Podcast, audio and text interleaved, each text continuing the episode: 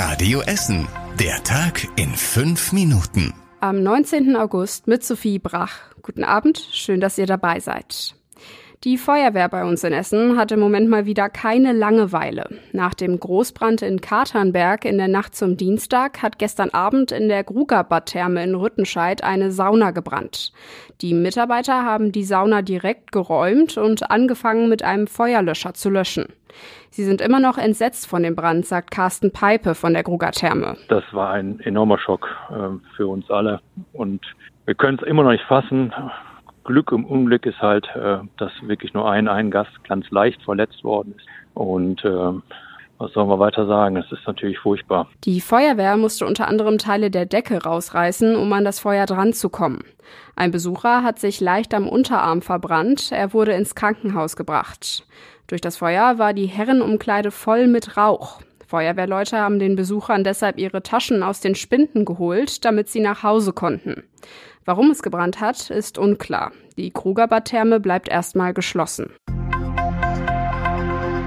Im März 2018 wird der damalige Finanzchef von Energy aus dem Südviertel morgens beim Joggen überfallen.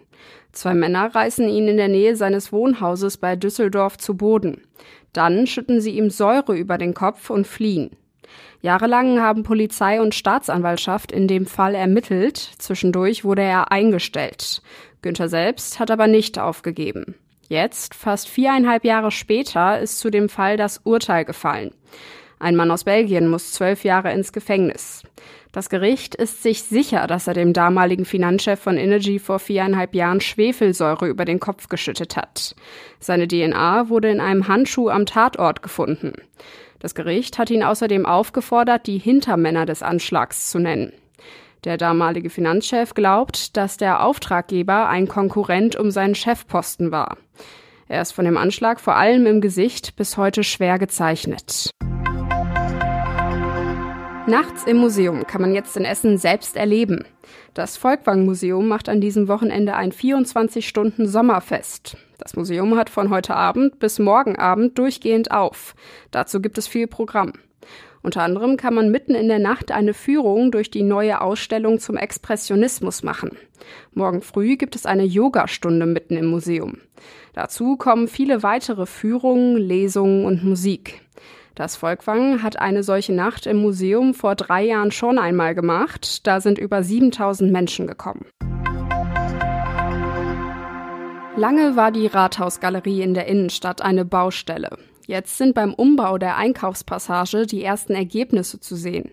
Morgen eröffnet dort eine neue Tanzschule. Sie gehört der Profitänzerin Katja Kalugina, die viele aus der RTL-Show Let's Dance kennen. Zur Eröffnung morgen kommen auch einige ihrer Tanzkollegen aus der Show.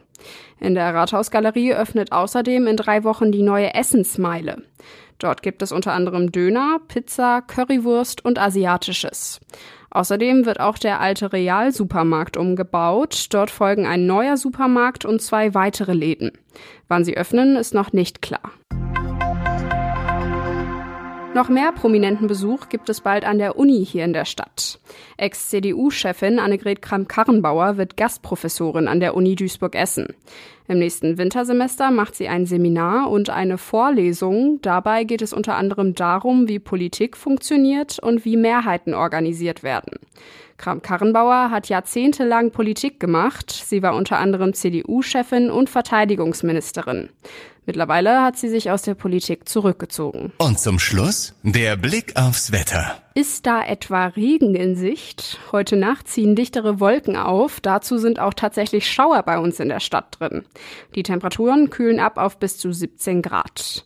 Das war's dann aber auch wahrscheinlich schon mit dem Regen. Die Wolken der letzten Tage bleiben an Ort und Stelle. Hin und wieder machen sie mal Platz für einige Sonnenstrahlen.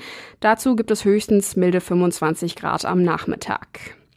Die nächsten Nachrichten aus Essen gibt's bei Radio Essen wieder morgen früh ab 7.30 Uhr. Wir wünschen euch jetzt noch einen schönen Abend.